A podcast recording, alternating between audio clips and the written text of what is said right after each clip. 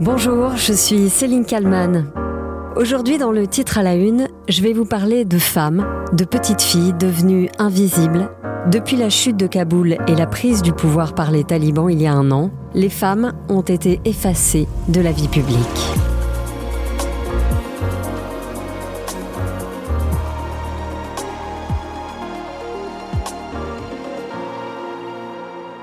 C'était il y a un peu plus d'un an. Les images faisaient le tour du monde. La ville de Kaboul tombait aux mains des talibans. En quelques jours, tout un pays basculait dans le chaos. Soyez les bienvenus dans première édition, les affiches de femmes dans les rues recouvertes de peinture, l'Afghanistan aux mains des talibans, des Arrois, des Afghans face au retour de l'obscurantisme. Au cours des 12 mois qui suivent leur prise de pouvoir en Afghanistan, les talibans réduisent à néant toutes les libertés conquises par les femmes afghanes. Liberté déjà si fragile depuis 2001. 2001, il y a 21 ans, l'intervention militaire occidentale chasse les talibans et installe donc de nouvelles institutions. Écoutez cette archive de l'INA où les femmes s'organisaient pour reprendre une vie active. C'est un pas pour reconstruire notre pays. Parce qu'aujourd'hui, nous sommes comme les oiseaux qui s'envolent d'une cage. Shaima, l'institutrice, a commencé à s'aventurer timidement sans la burqa. Sauf ici, en arrivant dans son quartier. Elle a peur que les voisins pensent du mal d'elle. Trois ans plus tard, en 2004, une femme se présente à l'élection présidentielle. Elle s'appelle Massouda Jalal. Elle est jusqu'ici la seule femme en Afghanistan à s'être lancée dans la bataille. En 2004, non loin de Kaboul, elle tenait un discours devant une foule de femmes venues l'écouter. Voter, c'est sacré. Je suis la seule femme candidate en Afghanistan. Je suis votre sœur. Vous savez combien la femme en Afghanistan a souffert dans le passé. Je le sais très bien aussi. Votez moi. n'a pas remporté l'élection. Femme, elle n'avait aucune chance. Mais elle est devenue ensuite ministre des Affaires féminines, jusqu'en 2006. Finalement, jusqu'à la reprise du pays par les talibans l'année dernière, s'accomplir, pour une femme, devenait parfois possible. Comme dans ce reportage datant de 2013, où la journaliste Martine Laroche-Joubert rencontrait la patronne d'une fabrique de ballons de football. Sur cette photo, vous me voyez avec le président Karzai. Il me regarde avec fierté. Et à côté, il y a Hillary Clinton. Ils sont tous les deux très satisfaits de la réussite d'une femme afghane. Aziza embauche de plus en plus d'ouvrières, mais c'est que ses rêves de réussite demeurent fragiles. Les Afghanes, des résistantes depuis toujours, mais aussi les premières victimes d'un régime qui se targue d'avoir ramené la paix dans les rues. Car depuis la chute de Kaboul, rien n'est plus comme avant. Privées de ressources, les femmes, les petites filles en sont parfois réduites à mendier pour espérer vivre. Celles qui sont accusées d'avoir trompé leur mari sont lapidées en public. C'est ce qui est arrivé à une femme en mars dernier dans une province au nord de Kaboul. Voici ce que l'on peut lire dans le magazine Paris Match datant de juin dernier. Karima, mère de quatre enfants, a été présentée à la foule. Une cagoule nouée par une corde autour de sa burqa. Le juge a jeté la première pierre, aussitôt imité par le chef de la police. Encouragés par les talibans, les spectateurs se sont joints à la curée pendant de longues minutes, jusqu'à ce que les cris de Karima, qui hurlait son innocence et se disait enceinte, cessent à jamais.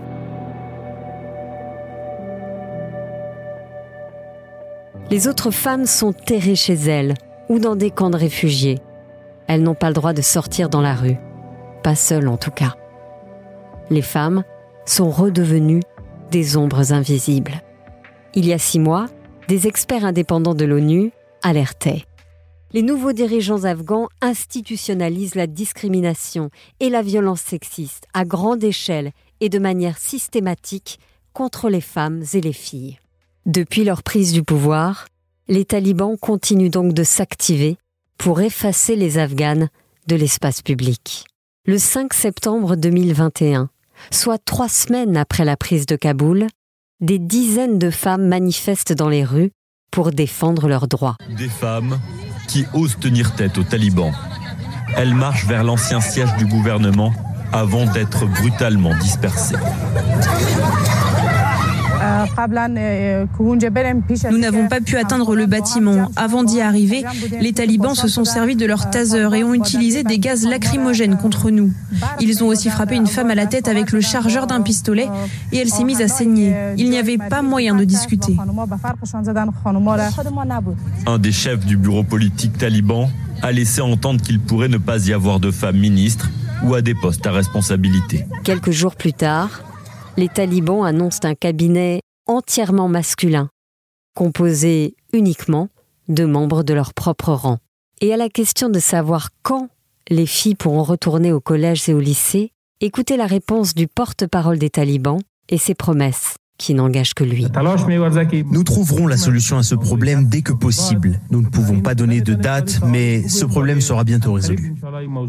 Les talibans n'ont jamais donné de date, parce que les talibans n'ont jamais autorisé les filles, à partir de l'âge de 12 ans, à retourner à l'école.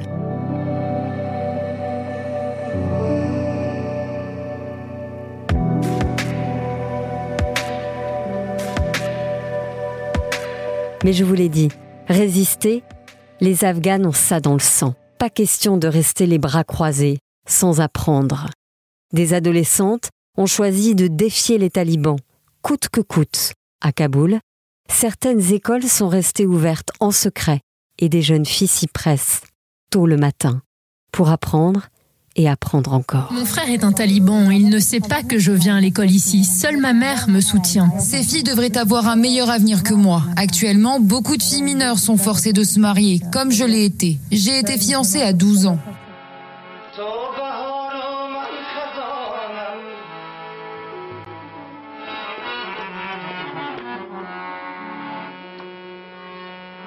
Bonjour Fanny Morel. Bonjour. Vous êtes euh, reporter à BFM TV. Avec euh, Quentin Bollier, euh, vous venez de terminer un documentaire L'Afghanistan survivre sous les talibans pour Ligne Rouge. Hein, c'est le long format de BFM TV qui fait des documentaires.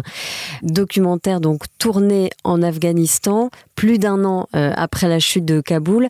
Vous y étiez quand exactement? Alors on est parti fin juin, le 27, et on est resté sur place une dizaine de jours. D'abord, est-ce que c'est facile d'aller à Kaboul et comment ça se passe? Aller à Kaboul, c'est faisable. on demande un, visa euh, donc euh, à Paris et ensuite euh, bah, on prend un avion. Nous, on a transité par Dubaï. il faut savoir qu'il y a encore des compagnies aériennes qui atterrissent à Kaboul. Nous, on a pris Kamer, qui est une compagnie aérienne afghane. Ensuite, tourner à Kaboul, c'est un petit peu plus compliqué. Il nous a fallu l'autorisation express du ministère de l'information taliban, donc du nouveau régime, pour pouvoir le faire. Quand vous arrivez euh, là-bas, quelle est la première chose que vous voyez? Nous, on s'attendait, si vous voulez, à être reçus euh, sur le tarmac euh, par les talibans tout de suite, à être soumis à des, à des questions. Finalement, non. On atterrit sur le tarmac de Kaboul, un peu comme on atterrirait ailleurs. On, on, passe le dispositif de sécurité assez classiquement. Donc, en fait, rien ne change quand on arrive à Kaboul. Par contre, une fois qu'on a passer les portes de l'aéroport et que on commence à rouler dans la ville, là ça change, le, décor change, c'est-à-dire que on voit tout de suite euh, des hommes en armes, en turbanés, euh, les talibans qui tiennent des checkpoints dans toute la ville. Et c'est ça qui est un petit peu surprenant parce que ces mêmes hommes euh, un an auparavant commettaient des attentats ou prenaient en otage par exemple des journalistes. Donc c'est un petit peu troublant cette première image. Et puis la deuxième chose, c'est qu'on voit assez peu de femmes dans la rue quand même. Comment sont ces femmes? Est-ce qu'elles portent la burqa? Est-ce qu'elles sont voilées? D'abord, dans Kaboul, euh, il y a des grands panneaux euh, d'affichage qui incitent les femmes à porter la burqa. Donc il y a tout un, environnement, un climat qui euh, demande aux femmes de s'effacer en fait dans l'espace public. Il y en a peu, certaines portent la burqa, beaucoup de mendiantes portent la burqa, mais il faut bien s'imaginer que Kaboul c'est la capitale de ce pays qui pendant ces 20 dernières années a vécu quasiment je dirais à l'heure européenne. Donc euh, il y a encore des femmes courageuses qui sortent sans être euh, masquées totalement par ce grand voile noir et qui portent euh, un voile traditionnel hein, afghan et puis éventuellement un masque chirurgical comme un acte un petit peu de résistance à ces injonctions qui voudraient qu'elles s'effacent. Ces résistantes, comme vous dites, euh, vous en avez rencontré On en a rencontré plusieurs, notamment une, une jeune journaliste, c'est à elle que je pense en premier parce que Toubal a 22 ans, euh, ça fait deux ans qu'elle fait du journalisme. Elle a été embauchée dans une chaîne euh, privée afghane euh, juste après l'arrivée au pouvoir des talibans. Donc il faut se figurer le courage nécessaire pour une femme aujourd'hui en Afghanistan sous le régime taliban de sortir, faire des reportages, surtout qu'elle elle travaille principalement sur les questions d'éducation. Hein. L'éducation a été interdite aux filles pour le secondaire, donc c'est-à-dire de 12 à 18 ans, les filles ne peuvent plus travailler. Donc Touba, elle, elle se charge de ces sujets qui ne plaisent pas aux talibans, bien entendu. Donc oui, des résistantes, il y en a, euh, et elles ont un courage, un courage dingue. Qu'est-ce qui les porte finalement? Il y a une présentatrice qu'on a interviewée à Tolo News qui a fait un acte de résistance parce que au printemps, les talibans ont interdit aux présentatrices de montrer leur visage lorsqu'elles prenaient l'antenne. Elle a décidé avec euh, ses collègues à Tolo News d'outrepasser cette injonction et pendant 48 heures, elle a pris l'antenne à visage découvert, ce qui lui a valu tout un tas de menaces. Mais ce qu'elle nous expliquait, c'est que c'est un combat tranché qu'on est en train de mener. Et si on avait accepté, sans montrer de contestation, de s'effacer devant la caméra, ça aurait été euh, une défaite pour toutes les femmes. Ça voulait dire qu'on acceptait, nous, femmes afghanes, sans broncher, de s'effacer de l'espace public. Et finalement, il est encore possible de résister en Afghanistan Il est encore possible de résister en Afghanistan, mais c'est à un prix euh, extrêmement fort. Les menaces sont permanentes. Tout bas, cette jeune journaliste qui donc va sur le terrain régulièrement, traite des sujets d'éducation, essaye de faire pression par ses reportages. Dernièrement, a couvert une manifestation de femmes réprimée par les armes, euh, par les talibans. Elle s'est fait arrêter. Ils lui ont intimé l'ordre de renoncer au journalisme, sans quoi sa famille serait punie. Elle a donc dû quitter ce pays. Aujourd'hui, la situation humanitaire en Afghanistan, elle est comment? Il y a des mendiantes dans la rue, euh, des enfants aussi qui mendient, euh, les gens ont faim. Il n'y a plus de travail. On est allé par exemple dans un camp de déplacés qui se trouve à une quinzaine de kilomètres du centre de Kaboul, qui survivait jusqu'alors grâce aux aides humanitaires. Mais aujourd'hui, euh, ces 750 familles, donc déplacées après des décennies de conflits sont complètement abandonnés. Il n'y a plus euh, de possibilité pour eux de trouver euh, un petit peu de travail pour pouvoir euh, acheter du pain, ce qui fait que certaines familles ont fait le choix de vendre leurs enfants pour pouvoir manger. C'est-à-dire que dans ce camp, quand on y est allé, on a rencontré une femme, Fatima, qui a trois petites filles et qui a fait le choix avec son mari, contraint, de vendre leur fille Prosa de trois ans parce qu'ils n'avaient plus les moyens de les nourrir et de les soigner parce qu'il n'y a plus de médicaments non plus et qu'ils n'ont pas les moyens de se les payer en tout cas. Donc oui, le, mariage forcé, c'est une pratique ancestrale en Afghanistan. Quand euh, les jeunes filles se marient, la famille de la jeune fille donne une dot. Et là, en fait, ils ont besoin d'avoir une rentrée d'argent, euh, ce qui fait que les jeunes filles sont vendues de plus en plus précocement. Et là, on parle d'une enfant de 3 ans. Donc vendue à l'âge de 3 ans et ensuite elle reste avec ses parents elle reste avec ses parents jusqu'à l'âge de 11, 12 ans. Et puis ensuite, elle ira rejoindre son futur mari qui a le même âge qu'elle. C'est la solution, non sans mal, qu'a trouvé euh, cette famille pour pouvoir euh, survivre. Est-ce que vous avez rencontré des, Afghans ou des Afghanes qui vous ont dit euh, on a l'impression d'avoir été abandonnés par la communauté internationale, qui, quand il y a eu la chute de Kaboul, a dit on va tous vous sauver Je mets des guillemets évidemment.